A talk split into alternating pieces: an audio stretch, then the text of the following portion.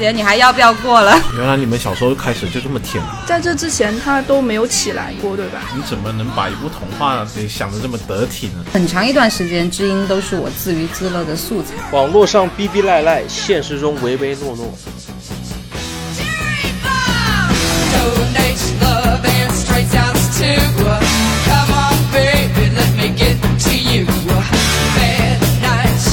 Donates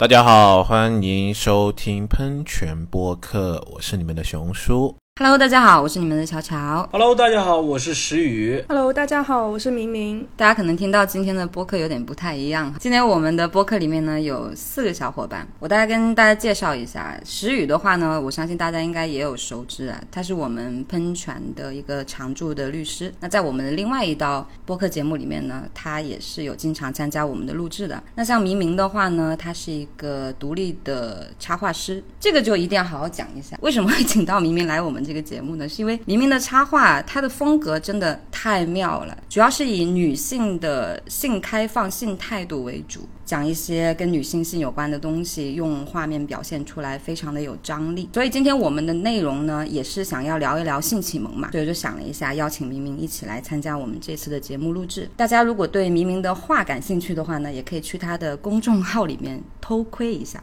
我相信你们一定都会很喜欢。我相信各位听众其实也有好奇啊，说性启蒙到底是什么？就不是大家天生都会干那码这事儿的吗？但我自己细想了一下，其实性启蒙的阶段还蛮多诶。就是我的性启蒙的阶段，你要说真正是了解到自己隐私部位会带来快感的时候，还挺早的。你们大概是什么时候呢？我觉得男生的话应该会早一点，因为我们在尿尿的时候呢，就会就要扶着嘛。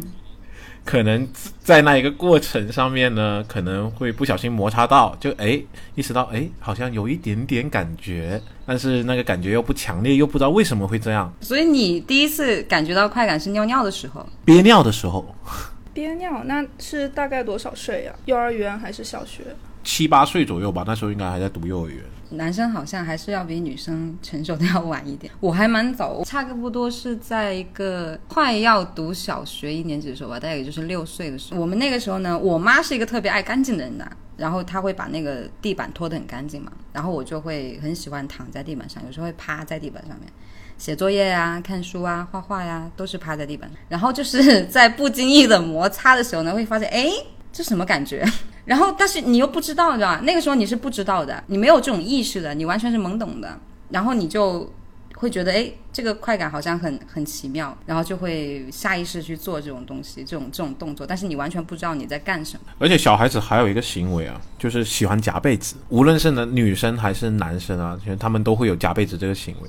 就夹被子那个过程呢，他们是会有一点点快感的，就通过摩擦。是吗？我夹被子就单纯的夹被子，哎，没想到你们夹被子是为了摩擦吗？我甚至到了成年以后呢，我这个习惯还保留着，但是不是夹被子，而是夹别人的大腿。夹别人的大腿，我甚至是无意识的，因为有一次我跟朋友睡觉嘛，男的，我发现我在没有意识的情况下，我把他的大腿给夹住了，然后还会摩擦，然后他就很惊悚。第二天再问我，他说：“你昨天晚上在干嘛？你为什么一直在摩擦我的大腿，还用你那一个比较私密一点的部位在蹭？”我说：“哎，有这种事情发生吗？我忘了，我比较感兴趣是现在你跟你那个朋友的关系怎么样？挺好的，挺好的。哎，我倒是有点不太一样哎。你喜欢夹女生的大腿是吧？那倒是没有这种习惯，嗯、没有这种爱好。第一次有这种感觉的时候，就有这种快感的时候，我是已经知道了，就是有同学已经告诉我了，这样是能够带来快感的，所以我去尝试了一下。啊，就你们读书的时候会去聊这些事情吗？呃，应该是在我初中的时候哇，你很晚熟啊！啊，还晚吗？你到初中的时候才开始探索自己的身体啊！一个每天都会尿尿的地方，你都不知道它会带来快感。你到初中的时候要别人告诉你，你才会开始探索这个东西。呃，是的，是的，是的。我感觉我应该是跟乔乔差不多岁数，幼儿园的时候。然后发现那个部位跟其他地方感觉不一样，然后会时不时的会在意那个地方，然后有的时候也会用手去摩擦。但那个时候是什么都不知道，家长看到你的这种行为觉得很惊悚，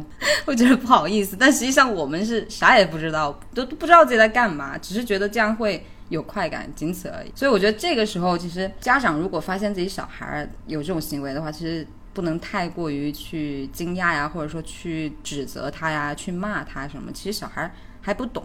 你可以从这个时候开始入手，去给他做一些性的教育啊，告诉他要怎么去对待自己的身体啊。这样的话，让对于他来讲啊，他对性的认知的一个发展的话呢，会比较完善一些。有时候我经常收到一些学员的一些咨询，他会说小时候很小的时候嘛，他们刚开始探索自己的身体的时候，被家长发现了，然后家长就说啊，你怎么可以做这种事情啊？这么这么肮脏啊，这么这么羞耻的事情。你怎么可以做？然后就指责他，不许他做，然后他就会觉得自己的身体是被嫌弃的，一直到长大之后、成年之后都没有办法去面对这个事情。那你其实小时候有一个正确的态度的话，他发展起来会更顺利。但是你要是小时候那个时候你的这个认知歪了，你长大之后你还想要再去扭转过来的话，其实你会发现很难，非常的难。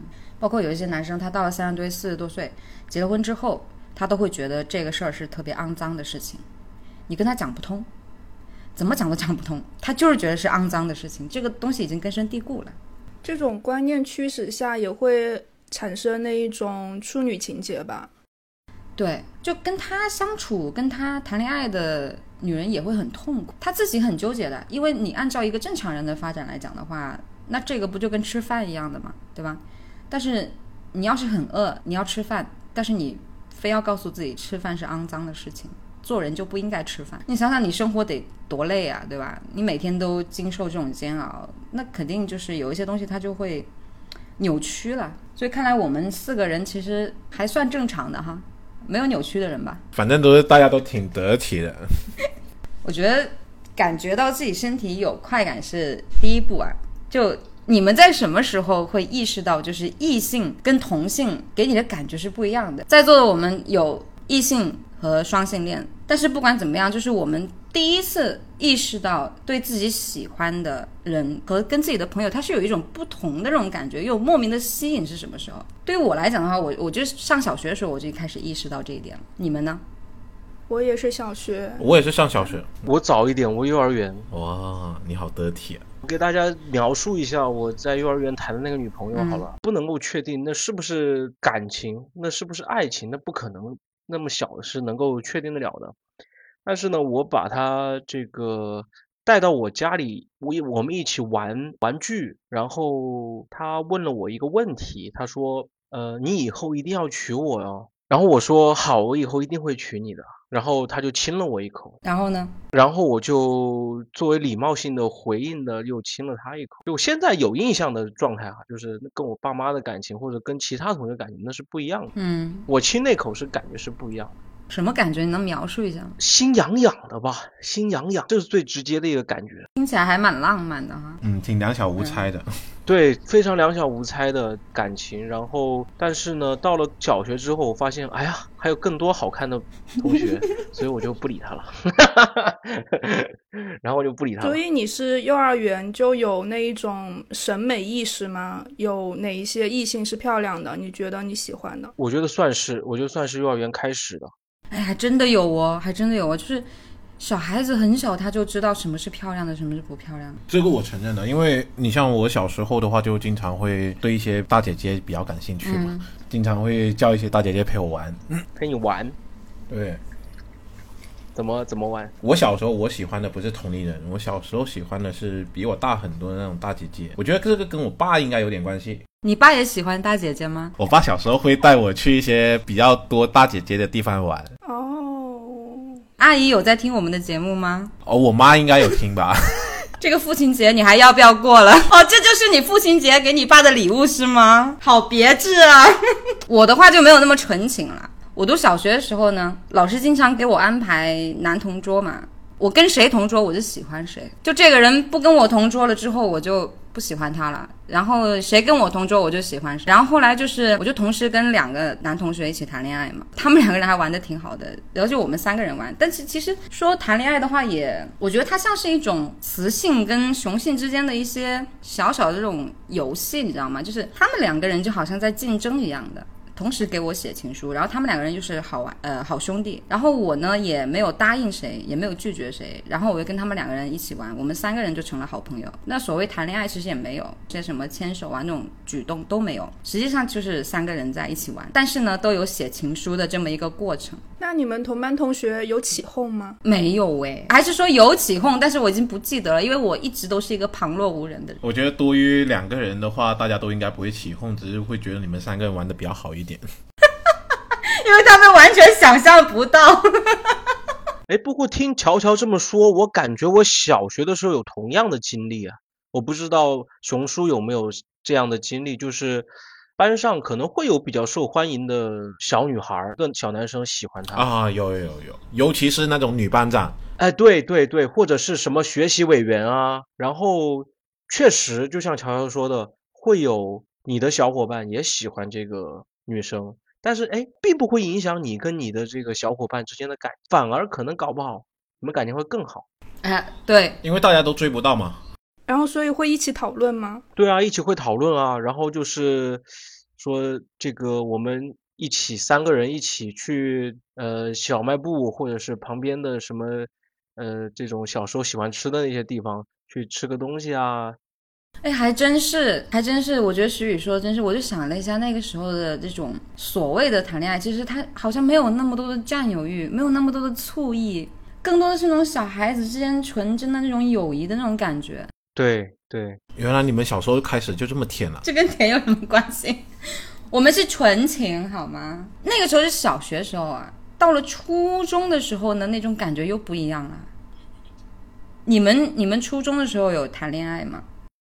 有，嗯，初中初一的时候谈过吧，然后应该算是班上里面长得比较好看的男生，然后那个时候班里面的人会起哄，那个时候就感觉跟小学不一样，小学就是大家会喜欢同一个人，比如说长得高的，然后体育比较好的男班长啊，然后大家会一起议论这个人他今天干了什么，然后喜欢他身上什么东西。到初中的话就会是一对一的。这个人必须得跟我在一起，放学要跟我一起回家，所以跟小学的感情是又不一样。初中就更像是谈恋爱了，就像电视剧里面描述的那种感觉一样。嗯，你知道为什么吗？因为初中的时候呢，我们开始发育了。我是在初一的时候发育的。哦，说到发育这个事情，我真的是你们男生可能体会不了女生的痛苦啊。我发育的算是比较早的，然后发育的也比较好，比较明显，就会被嘲笑，你知道吗？然后那个时候我妈就像大部分人的妈妈一样，就告诉我说。你现在已经发育了，你就不能再穿那种小背心了，你要穿那种少女内衣，这种棉质的少女内衣。但是少女内衣的话呢，你知道后面就像那个胸衣一样的嘛，你们应该都有体会吧？就初中的时候，很多男生喜欢去扯女生后面的那个内衣带，然后我就很害怕，因为我那个时候还是小白兔嘛。熊叔，你扯过吗？我没扯过，但是我有注视过，就是怎么说呢？我就觉得那是一个很美好的东西。好奇嘛，有可能，但是有一些调皮的男生真的会去扯，你知道吗？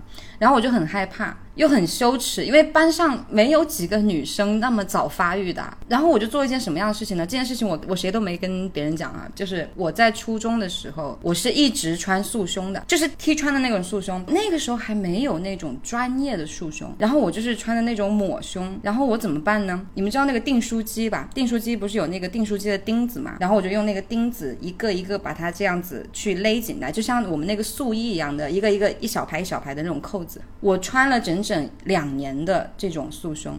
其实你说到这个第二性征发育啊，其实不只是女生，我也深有体会啊，就是因为我比较胖嘛，从小，就是说我的胸肌也会比较发达。这一个点呢，也导致到我从小也会因为这事情让同学捉弄嘛，我也会感到很羞耻这件事情。所以说我是很理解女同胞她们在第二性征发育的时候，就是被同学嘲笑也好啊，或者说自身觉得很羞耻这种感觉，我都是多多少少能体会到一点点的。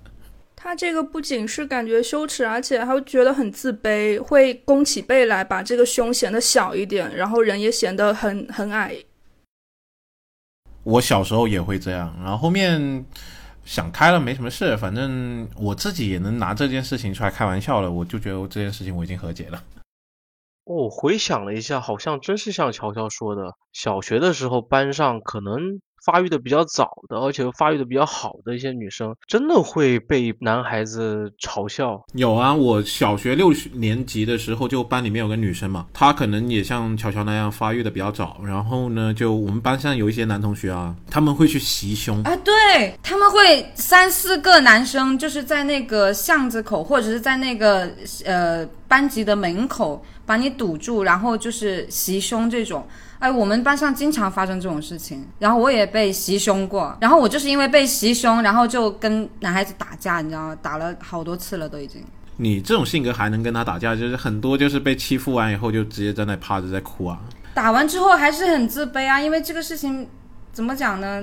但是我现在来想的话，你也不能怪那些男孩子。首先，第一，他们父母没有教他们；第二，我们没有性教育，我们老师也没有教。然后，其次的话，他们也正处于一个即将发育的这么一个年龄，他们对异性也非常的好奇，他们并不知道这种行为是不好的，他只是出于一种好奇，或者说他看了某种影像资料，对吧？这些都不得而知啦。反正就是就是这么一个情况。但是我想说的是，我是从什么时候开始抛弃这种对于发育的这种自卑的呢？是我在我初一、初二的时候，都是在我们老家。然后我初二的时候呢，我妈就把我转到了广东这边的学校。然后我就发现，在广东这边学校的时候，就是发现班上的女孩子都会穿少女内衣。在这个时候，我才开始慢慢的接受这件事情，就是环境改变了我对胸部发育的这个认知和感受。这个我倒也有体会，我感觉老家和广东是不太一样的。广东这种事情好像大家都接触的比较早，都会觉得是很正常的事情。而且大家还会一起去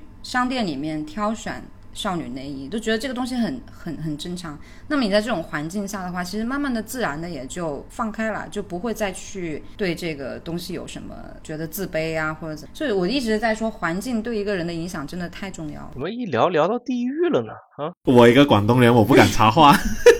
沿海跟内陆还是不太一样的嘛。这个我们不是说地域歧视啊，这是应该就是一个地域造成的一个条件问题啊。我们的意思就是说，如果说我们没有在一些比较好的学校里面就读的机会的话，其实我觉得家长可以给小孩创造一个这样的环境。我那个时候，我妈只是跟我讲说，你发育了，你要穿这个少女内衣，但是她并没有告诉我说我为什么要穿少女内衣。那为什么大家都不穿，我一定要穿？她没有跟我解释这件事情，你知道吗？所以我是懵懂的，就我为什么要做这件事情，她不跟我解释，然后她也没有告诉我说，你妈妈也是这么过来的。所有的女性都是这么过来的，她并没有告诉我，而我就直接把我投入到学校这种环境，那大家都没有穿呀，那我就会觉得我不知所措，你知道吗？因为你一穿的话，你就跟你的同学都格格不入了，你就更难去融入这个集体。我觉得有一个问题很想问大家，大家第一次自娱自乐是什么时候？我想一下，这么重要的事情还需要想一下吗？这种人生里程碑还需要想一下吗？应该是十二岁的时候吧。我也差不多，我也差不多。我也差不多。我大概是也是差不多十一岁左右，就是你自己知道你自己在干嘛，因为之前小时候是觉得有快感，但是你并不知道自己在干嘛，但是这个时候就已经不一样了，就是你知道你自己在干嘛了。我可能第一次自读的时候，跟我第一次意识到它能够给我带来快感的时候，基本上是一个时候。我像我刚刚说的，就是有一个同学他告诉我，他也不知道从哪里知道的，他告诉我，哎，你知不知道，其实这个是一个很快乐的事情。我说啊，是吗？然后我就有一天，应该我记得是一个夏天，然后你就感觉这个大腿黏黏的，然后你就很不舒服，你摆弄了两下，哎，想起来这个那个同学的话就在我耳边啊，耳边环绕，突然就噔，要不试一下好了。结果一试就一发不可收拾了。所以说你都没有过梦遗是吧？有，我应该是这么说，试完了那次之后就开始了。在这之前他都没有起来过，对吧？呃，他有，但是我觉得那是一个。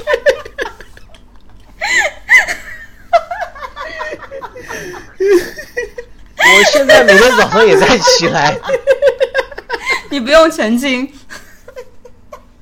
他有，我们是在讨论一个器官呢，还是在讨论一个植物人呢？他会有这个起立的时候，而且比较频繁。但是你觉得那只是一个早上起来，你会觉得那只是一个生理现象，你也不知道怎么去解释。这里我要解释一下，就是男孩子的话，他其实从很小的时候就会起来，其实是很很频繁的起来，从很小的时候，所以他到了一定的年纪，他发育之后偶尔会起来，他也不会太在意，他觉得这个是很稀疏平常的事情。哦，习以为常了。嗯，对，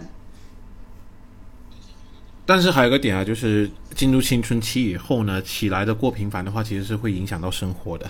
你像我这种人啊，就是上课比较不专心的，可能我的思绪会比较飘嘛，就可能飘着飘着，就突然之间感觉我的桌子呢会有一些异动，就好像我的桌子好像被人家顶起来。啊，好了好了好了，下一个话题。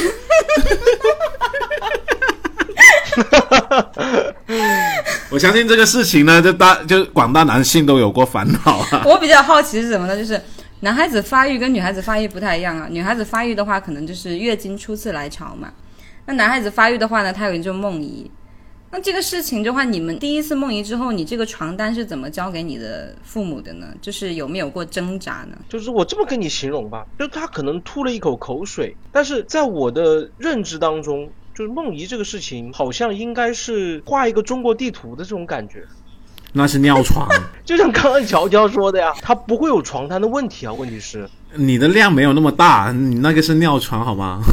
所以你们是就是梦遗在床单上了，你们也就是蒙混过关，不会去把它拿出来说要洗床单或者怎么样我的意思是，他根本不会到床单上，啊？啊他就好像他吐了一口痰，所以你们会悄悄的自己洗内裤吗？我们家用洗衣机的，不会啊，我就可能是上厕所擦一擦就行了。而且我没有过这样的烦恼，因为我从来没有梦遗过。可能我第一次意识到这件事情是可以带来快感以后呢，我都会隔一段时间我会去做一次，所以说他没有梦遗的机会。嗯，哦，可能这个也有关系。这肯定是有关系的。如果说你是长期没有去做这件事情的话，它是肯定会梦遗的。但是如果说你有一个规律的生活的话呢，梦遗的几率是大概率会减少的，基本上不可能发生。你像我的话，我到现在活了三十多年了，我都不知道梦遗是什么感觉。经常有听到别人说，在小的时候，如果自娱自乐太多了，会影响发育。比如说，男生会长得比较矮一点，长得比较粗一点，就是身体横向的粗，就长得壮一点，会这样吗？一般这种男生的话，你去看一下他父母的话，你就能找到答案了。基本上这个理论是不太科学的。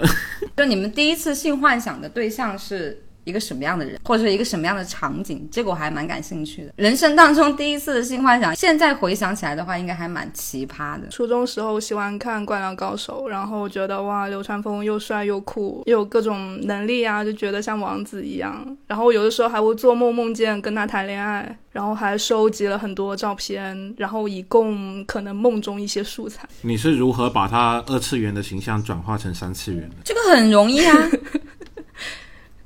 我觉得很简单，我对啊，觉得很简单，这个很简单啊。就你把自己带入这个次元就可以了嘛。我比较难想象一点，我都忘了我第一次的性幻想对象是谁。石宇的呢？我很具体的人哦，香港电影明星，哦，叶子梅。不是叶子梅，就是她，呃，邱淑贞，哦，我相信各位九零后都会喜欢他吧。就是那个时候很喜欢看港片，特别是周星驰的电影，然后他老出现，我觉得他长得特别漂亮，然后身材也很好。我的话，我会更喜欢叶子梅。刚刚有个问题想问明明啊，就是说你在这个二次元当中是会有这些性的这种表达的吗？性幻想的这种表达，还是说只是说单纯的，比如说他抚摸你的头发，然后这种比较单纯一点的这种幻想？会跟自己在电视上面看到的一些亲密行为结合在一起，比如说看了一些任达华的片子呀，然后接吻的镜头啊，这样。那我知道了，啊哦，我第一次性幻想是睡美人的童话呀。你怎么能把一部童话给想的这么得体呢？觉得我自己是那个公主啊，然后就因为生病了，然后就晕过去了，然后王子就过来吻我，吻我的时候，然后就就结束了。就那个时候的性幻想，它是没有那种具体的行为的，就是只需要接吻，或者说你自己脑补什么的，你就已经足够达到一个奴类的高潮了，你知道吗？熊叔，我们好低级啊！叶子梅、邱淑贞，我刚才一听乔乔说说什么白雪公主的时候，我是以为他说白雪公主和七个小矮人的事。睡美人，我那个时候经常幻想自己生病啦，或者是中毒啦，然后有王子来救我呀。我老幻想对方中了什么那个奇银合欢散，你是金庸的武侠剧看多了吧？然后等着我去救他，就是周围男人全死光了，我觉得他会选择自杀。让我死吧，让我死吧！大家都是男人，不要这样，不要这样拆台。我从来没有幻想过这么得体的事情。你们第一次看那种影像资料是什么时候啊？呃你们看的是什么样的影像资料？我看的是书，我第一次看的话是《知音》，我有从上面的文章上面有去接触到一些描述那一方面的事情，然后我就觉得我操，这本杂志好牛批。然后后面呢，因为我爸他喜欢写书法嘛。然后他家里面也藏了很多书，然后有些什么中国十大皇帝啊、中国十大贵妃啊这些书啊，其实里面多多少少也有描述一些古代帝皇的野史啊，就是那些情节。然后我也会拿来看，知音我也有看过，这里面有一些擦边的一些内容。给我弱小的心灵造成了不可磨灭的影响。那个时候的周刊还是可以订阅的嘛，然后我妈就买了很多很多那种周刊，然后那很长一段时间，知音都是我自娱自乐的素材。哦你们父母有人买过那一种父母自己的那种杂志吗？然后里面会有一些内容的。我父母没买杂志，但是他们会买。我为什么知道我爸会有碟呢？因为小时候洗澡的时候，我是在我爸的房间的。那时候我表哥在我家寄住，我们有时候会一起洗澡吧。然后有一天他就跟我说说，等一下洗澡的时候可以看点好看的。结果进到一房间里面呢，他就打开了我爸的柜子，从里面拿出几个碟片，然后我们就在那里欣赏。我小时候也看过我妈的碟片，我希望我妈不要听我们的节目。我希望我爸不要听。那个时候家里面都有 VCD 嘛，有一个柜子全部都是放碟片的。然后我就发现，因为我很喜欢听歌嘛，就有一天我妈出去了，然后我就看到，哎，柜子里面突然间多了一包碟片，那包碟片是用报纸给包起来的，我就隐隐约约的觉得这包碟片有点东西，然后就随便就打开拿了一部来看。我第一次看到好像是什么《金瓶梅》，但是那个时候的这个碟片它是没有那种具体的那种行为的，它不像日本的那种嘛。但是它会有一些擦边的，比如说到了关键时刻的时候，它就会有一些朦胧的那种很浪漫的那种艺术表。但是对我那个时候来讲的话，这种冲击力已经足够了。大部分你说的那种类型的片都是录两点嘛，对，关键部位是不会露出来的。我发现就是看完那种港台一些擦边的电影，然后小时候如果接触这一个，感觉会比较新奇，好像但是并没有那种生理上面的恶心的感觉。但是等我到大学第一次接触日本的比较直接的，那时候就感觉特别冲击，特别震撼，甚至会觉得生理上面不能接受。就是明明是描述同一件事情，但是它的那种感觉状态是完全不一样的。我记得我第一次看到这些类型的电影的时候，也是像熊叔刚刚说的，就是比较没有那么直接的。我可能比较晚一点，那时候已经有互联网，接触到这个电影，然后也是觉得应该是我我爸爸下的，看了一下，我感觉给我的视觉冲击是很强。他们怎么会做出这样的事情？这个这个女方不会痛吗？为什么她表情好像很痛，但好像不不痛？为什么会这样？所以你第一次接触到这种影片，就是直接是接触那种特别暴露、特别直接的那种。哦，没有没有没有，比较隐晦的，对。但是我还是觉得，我刚刚说到是有同学跟我说说了这些，就是哎，你知不知道啊？他说的很很直接，你知不知道男女要生小孩要怎么样啊？我说你哪里知道这些事儿的？然后他就跟我从头到尾跟我介绍的很详细，然后我就哇塞，这不会痛吗？为什么要做这样的事情？那你们聊的还挺纯情的。我们跟同学之间在聊的时候，我们同学都是这样跟我说的。他说：“喂，你知，呃，你知不知道，人人是可以跟动物一起做的，哇哦！这个能讲吗怎么？可以这样？就好得体。”我就说：“你赶紧把那个片给我看一下。其实我的感受跟明明讲的是一样的，就是后来我到了毕业之后，我们一帮同学，我也忘了是谁找到了这种碟片，然后一起看，看完之后我就吐了，你知道吗？我真的吐了，我觉得毫无美感，而且那个女生的表情明明是很痛苦，这个跟我想象中的完全不一样啊！这种痛苦的事情为什么会啊？就是觉得又很神奇，然后又很恶心。而且说到看片这个事情啊，如果说我们直接看那种比较直接一点的片子的话呢，可能对我们弱小的心理会比较冲击一点。但是如果说换一种形式呢，我们看漫画、看动画的话，那就会好很多了。刚好呢，我们今天也邀请了明明过来嘛。其实作为一个插画师的话，其实应该对动漫这一块应该是也是比较了解。像小时候明明有没有看过一些比较好看一点的动画片呢？就比较纯情的一些爱情动画片。小时候动画片倒没有怎么看过，主要是看漫画。而且我的顺序比较奇葩，我是先接触了高 H 的耽美漫画，而且还是我那个时候初中比较迷恋《灌篮高手》嘛，然后想去借他的那个原版漫画来看，然后结果借到了一套十几本的耽美漫画，然后我就很震惊，然后我翻开前面。第一章跟中间的跟后面的，我就觉得脸红心跳，觉得特别不好意思去继续看，因为他描写的特别的那种那种那种情景，是流川枫和樱木花道，然后鱼柱和刺木的那一种。有没有安西教练的？没有安西教练，安西教练，不要，不可以有安西教练，怎么可以有安西教练？没有教练。然后当时就觉得特别震惊，然后就后面还回去了嘛。等我长大一点过后，我就觉得哦，原来我是这么早就开始能够接受这么多元的东西了。原来我感觉自己应该是天生的。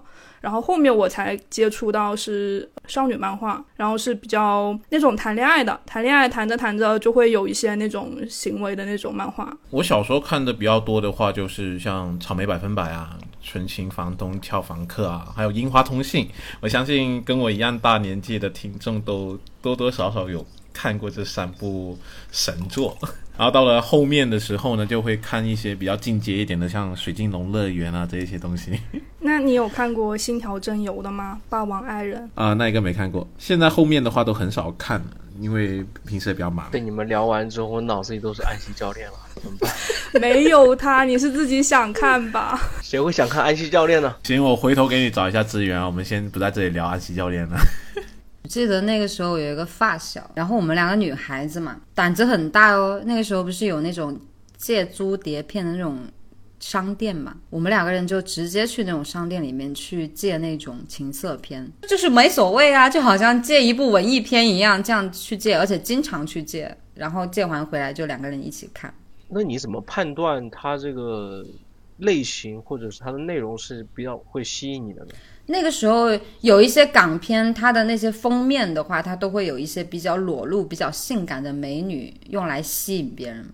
然后我们看到这种封面会比较有偏向那种的，我们就直接拿过来借。说起这个事情，我也在这种碟片店里面呢遭遇过封面诈骗。我当时是看到一个片子呢是很吸引人的，结果买回去以后呢，我才发现他只是穿着衣服在教你一些姿势。然后没有实际行为的，就是一个教学片。后面你退钱了吗？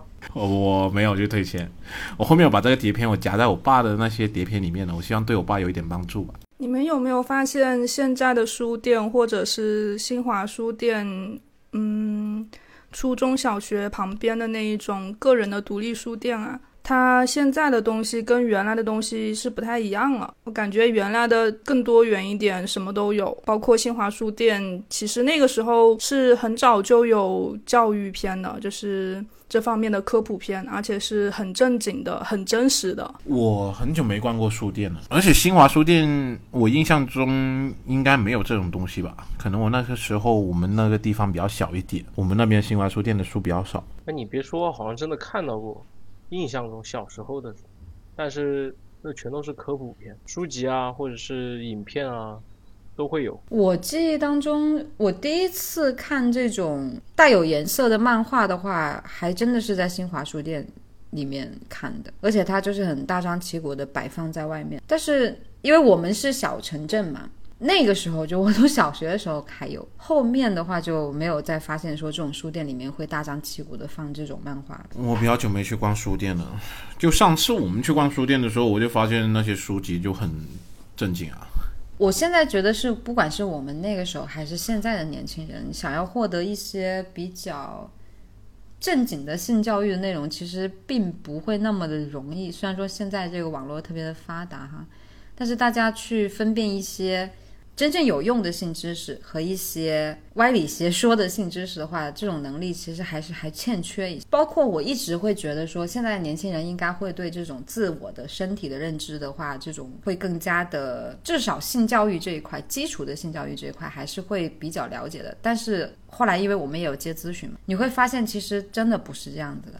他们很多人到现在为止还会觉得自娱自乐是一件很可耻的事情，然后还会有一些嗯很落后的一些性的认知，所以我觉得这个对于性教育这一块来说是其实没有没有一点点进步的。其实我觉得现在的网络环境反而没有我们当时小时候那么好，就资源可以很容易的就找到。他们现在想要去找一些东西的话，可能会更加的困难，而且他们会觉得说，哎，我做这件事情是很羞耻的，我不能跟别人去谈论的。现在人有两种极端，一个就是他觉得这个事儿就是完全是羞耻的，不可以谈论的。那么第另外一类人呢，他就会觉得一些超出常人的那种性行为，超出常人的那种性模式是可以去尝试的，然后是可以很有趣的，然后他甚至是会觉得说很多莫名其妙的这种性癖好是觉得很值得骄傲的。就是之前不是流行一张图吗？就是现代年轻人的这个性知识很多，然后性癖好非常的奇怪，但是性经验零，就很多人都是这种状态，你知道吗？天天在网络上面舔着个逼脸，然后问那些大姐姐，哦我能不能当你的 M？可以啊，你给我去考清华。网络上逼逼赖赖，现实中唯唯诺诺。像你们现在觉得你们对性的认知算是一个走上正轨的这么一条路吗？就虽然说我们的性启蒙都各有特色哈，各不一样。我们现在其实也都差不多三十岁左右了嘛。到现在这个阶段的话，你们觉得你们的性认知算是一个走上正轨的吗？我觉得我自己比较健康的性认知，大概是我自己成熟之后，其实是比较晚的，可能也就是二十八岁之后才会更加的把这些东西跟怎么去爱自己。来去分开去看待的，然后也会更加的正确的、安全的去保护自己。那以前的话，可能会有一种奉献精神，觉得我跟你怎么怎么样，是我在奉献我的身体，这个概念是不对的。我觉得女孩子可能在这条道路上面会走的比较艰难一点，因为社会会对女性会有很多的评判嘛。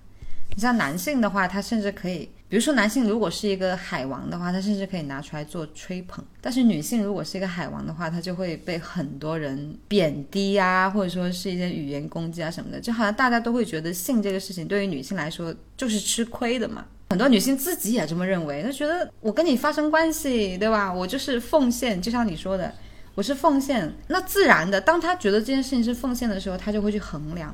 比如说，你这个男人有没有车，有没有房，能给我多少钱一个月，对吧？你能给我买什么礼物？他就会把这个东西当做一种交换的一种筹码。但实际上这样子，我觉得也是一种不爱自己的一种行为吧。他有这种想法，就是从根本上就认定了自己是属于弱势的那一方。而且我想到一个事情啊，就是我们的性教育是其实很失败的。像我们这个年代，很多男生呢都会称呼某位女星叫做苍老师，他们会觉得这位苍老师呢带给他们性教育，但是其实大家都知道啊，那种电影里面拍出来的都是剪辑的。所以说，包括苍老师之前在社交媒体上面宣布说自己结婚之前还是个零经验者，所以说大家就会觉得很冲击，就觉得不可思议。对，因为那个时候苍老师那个年代的话，其实，呃，他们拍的影片都是需要打码的，因为日本那边当时是有法律规定是需要打码的，所以其实，在打码的那个部位的话，他其实可能根本就没有真正的去做这个行为，他只是做出这样的表演。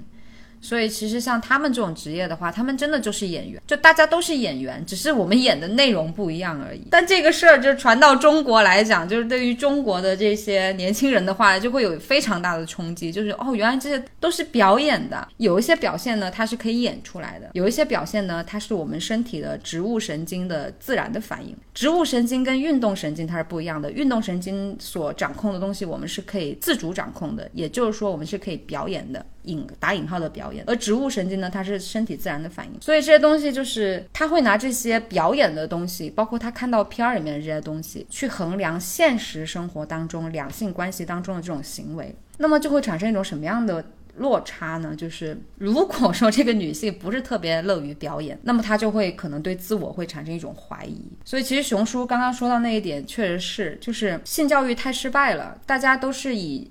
影片的形式来参考现实，其实这样是容易产生很大的落差的。但是我觉得我们现在这一代人做父母的话，应该会比我们上一代人做父母在性教育这一块的话，至少会好一些吧？你们觉得呢？我记得我之前看过一个视频吧，是一个父亲。